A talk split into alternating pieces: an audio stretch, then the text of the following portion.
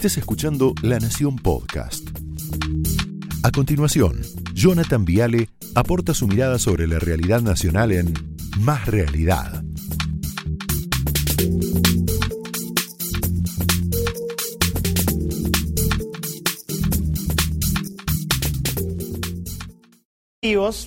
habló en la radio de, Santa María, obviamente, con, Víctor Hugo, donde si no, y dijo esto, mira, dijo, ¿qué querían que hiciera que me quedara encerrado en mi casa? Tenía que gobernar un país, ¿no?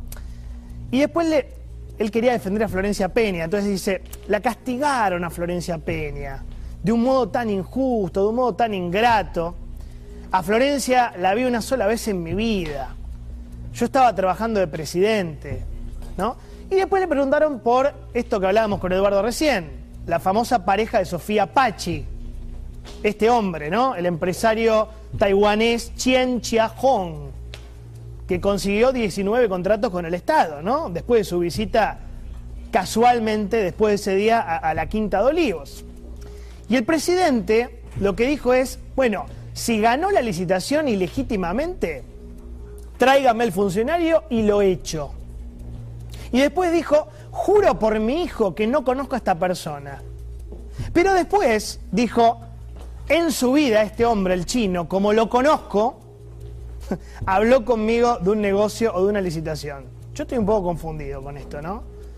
O sea, primera pregunta, ¿lo conoce o no lo conoce el chino? Yo si fuera, no, tenemos el gusto de haberlo entrevistado al presidente, pero le hubiera repreguntado, ¿no? ¿Lo conoce o no lo conoce al chino? Porque no entiendo. Segunda pregunta. ¿Por qué el empresario este taiwanés fue olivos el día de su cumpleaños? Son, preguntas que tal vez Morales le podría haber hecho o no, no importa, esto es una cuestión de él. Otra pregunta. ¿Por qué se quedó hasta las 2.58 de la madrugada? Ahí lo estás viendo, esta es la planilla oficial de la Quinta de Olivos, ¿ves? Ahí está Chien Chiajón, que se va a las 2.58, ¿lo ves? En amarillo, perfecto. Y después otra pregunta más, una cuarta pregunta que le podríamos haber hecho. ¿No era que durante la cuarentena estricta, cerrada, no se podían hacer reuniones sociales? Mirá todo lo que fueron ese día. ¿No? ¿O usted sí podía, presidente? Y una quinta pregunta, si querés. ¿Por qué la empresa del empresario este, taiwanés, que se quedó con usted supuestamente hasta las 3 de la mañana, con usted o con alguien, no sabemos bien, ganó 19 contratos como proveedor del Estado. ¿Tenés los contratos? Mirá todo esto. Mirá todo, impresionante lo que ganó el chino. Yo siento que nos toman por idiotas, pero seguramente el equivocado soy yo. Ahí estamos viendo algunas adjudicaciones de la empresa que se llama Apache Solutions. Quit 30716, bueno, no importa. Le contamos al presidente, porque el presidente estaba como despistado con el tema, los contratos que ganó su amigo taiwanés, Va, él dice que no es su amigo, ¿no? Tres contratos con la Comisión Nacional de Energía Atómica, un contrato con el Ministerio de Defensa, un contrato con seguridad, dos contratos con transporte, cuatro contratos con parques nacionales y once contratos con el ejército. O sea, el presidente no vio esto. No vio que el tipo que estuvo con él hasta las 3 de la mañana se llenó de... ¿Sabes cuánto dinero ganó Chien Hong después de visitar la Quinta de Olivos? Según Gambini, por lo menos 120 millones de pesos. Una verdadera pena, ¿no? Que en la radio de Santa María no le preguntaron al presidente sobre todo esto un poquito más. Yo le hubiera repreguntado siempre con mucho respeto, ¿no? Con mucho respeto, uno, ¿lo conoce o no lo conoce? Dos, ¿qué hacían Olivos? Tres, ¿qué charlaron? Hasta las 2.58 de la madrugada. Y cuatro, ¿quién se quedó con toda esta guista? Y otra pregunta que podríamos hacerle también al, presidente es, ¿es correcto que el Estado contrate a la empresa de la pareja de un funcionario público? ¿Se entiende? Porque este hombre, el señor Hong, es la pareja de Sofía Pachi. Ah, ¿no la conoce? Ah, no lo conoce. Bueno, ahí, ahí se los ve, qué sé yo. Pachi, según nos enteramos, es asesora principal de la primera dama. Pachi la de la izquierda, Alberto, Fabiola y el señor Hong. ¿no? Ergo, ¿es ético adjudicarle 19 contratos a la empresa de la pareja de la asesora de la primera dama? Yo, la respuesta ya la sabemos. Este gobierno se pasa la ética por el tacho de la basura. ¿No? ¿Qué ética puede tener Alberto Fernández? Lo, digo con el mayor respeto posible, una persona que trataba delincuente a Cristina Kirchner y de pronto se convirtió en su mayordomo presidencial. Una persona que no cumplió la cuarentena que él mismo dictó. Una persona que avaló el escándalo moral más importante de la historia argentina, que fue el robo de las vacunas, en medio de una pandemia que mató 106.000 argentinos. Y el presidente estaba enojado con el periodismo. Entonces, ¿qué ruido moral, qué ruido moral le puede hacer al presidente contratar al novio de la asesora de Fabiola? Ninguno, ninguno. Es como si Cristina le hubiera dado obra pública a Lázaro Báez. ¿Vos te imaginás lo que hubiera sido eso? Santiago, Lucas, un escándalo. Vos te imaginate si Cristina hubiera contratado a Lázaro Báez. Ah, no, claro, me olvidaba que el gobierno de Cristina le dio al holding Baez 46 mil millones de pesos, 52 contratos de obra pública. Es como si Alberto le hubiera dado publicidad oficial a Pepe Albistor, su amigo de toda la vida. Sería escandaloso, sería inmoral, sería incompatible, sería un conflicto de interés. Ah, perdón, acá me dicen de chequeado.com que las empresas de Albistur le facturaron al Estado el año pasado 35 millones 700 mil pesos. Qué tema, ¿eh? A ver, Wall Street, vía pública, ¿cuánto? 20,4 millones de pesos el año pasado en publicidad oficial.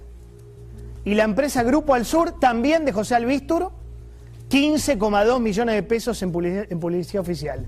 Digo, interesante, o sea, con Alberto presidente, la empresa de Albistur tuvo un incremento del 101% en los ingresos por pauta oficial, comparando 2020 con 2019. Entonces, pequeña pregunta ingenua.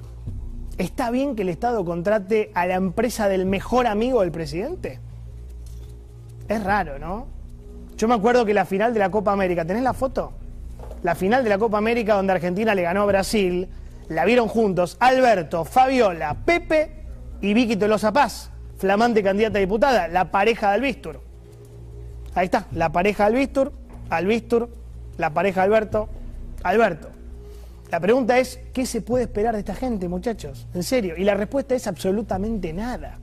Absolutamente nada. Alberto decidió ser el monigote presidencial de una persona que tuvo 13 procesamientos, que destruyó el INDEC, que pactó con Irán, que escrachaba abuelos por cadena nacional, que puso a Milani en el ejército, que persiguió al periodismo libre, o nos olvidamos de esto, que quiso destruir al campo, que trataba de pistoleros a los jueces que le investigaban, que hizo una campaña difamatoria contra Nisman una vez muerto. ¿Algo más canalla que eso se puede hacer en la Argentina? Que tenía funcionarios con bolsos enterrados, que mandó a tirar antenas para comprar canales de televisión, ¿o te olvidas de eso?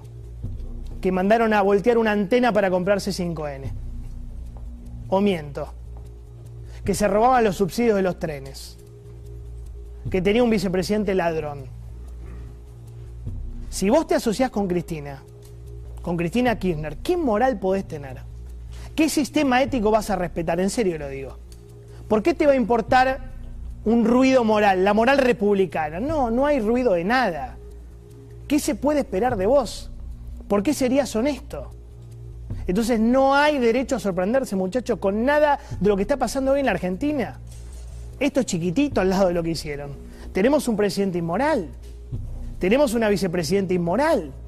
Tenemos un gobierno inmoral que mientras nos acusaba violaba su propia cuarentena y se quedaba hasta las 3 de la mañana haciendo negocios. Los argumentos que daba recién los de Alberto son insólitos. O sea, el tipo no vio que su amigo se llenó de plata y se juntaba con él a las 3 de la mañana. 120 millones de pesos. Tiene razón Alberto, el tema central nunca fue Florencia Peña, ni Tamara Petinato, ni Úrsula Vargués.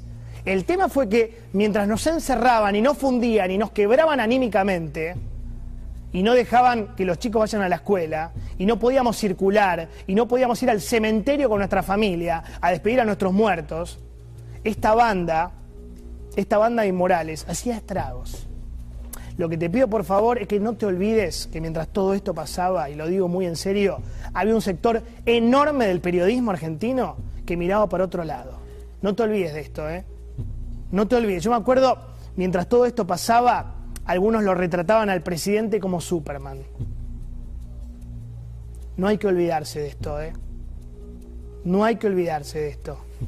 Mientras todo esto pasaba, el chino, los negocios, la, todo ese, ese despelote de olivos, algunos decían que este gobierno tocaba como los Beatles. Yo me acuerdo de las tapas. Yo me acuerdo, ¿eh?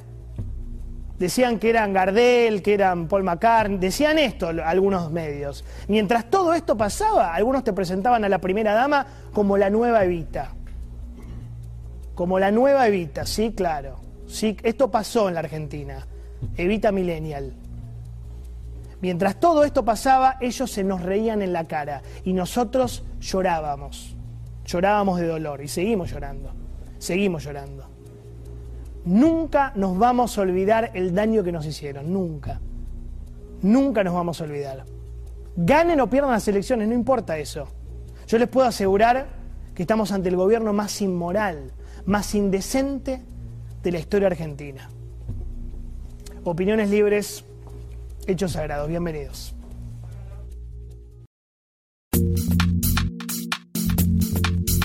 Esto fue Más Realidad un podcast exclusivo de La Nación. Escucha todos los programas de La Nación Podcast en www.lanacion.com.ar. Suscríbete para no perderte ningún episodio. Estamos en Spotify, Apple Podcast, Google Podcast y en tu reproductor de podcast favorito. Seguí escuchando La Nación Podcast.